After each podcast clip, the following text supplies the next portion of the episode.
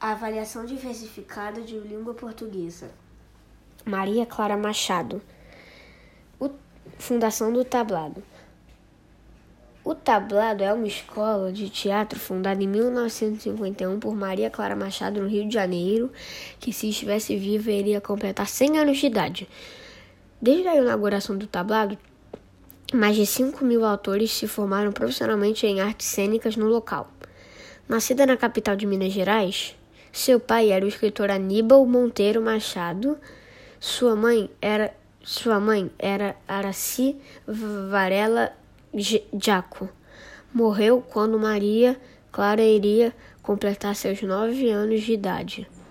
Embora mineira, Maria Clara veio para o Rio de Janeiro ao, desde os seus oito, dois, dois anos de idade. De, sua família se radicou-se no bairro de Ipanema, que permaneceu até sua morte de 30 de abril de 2001.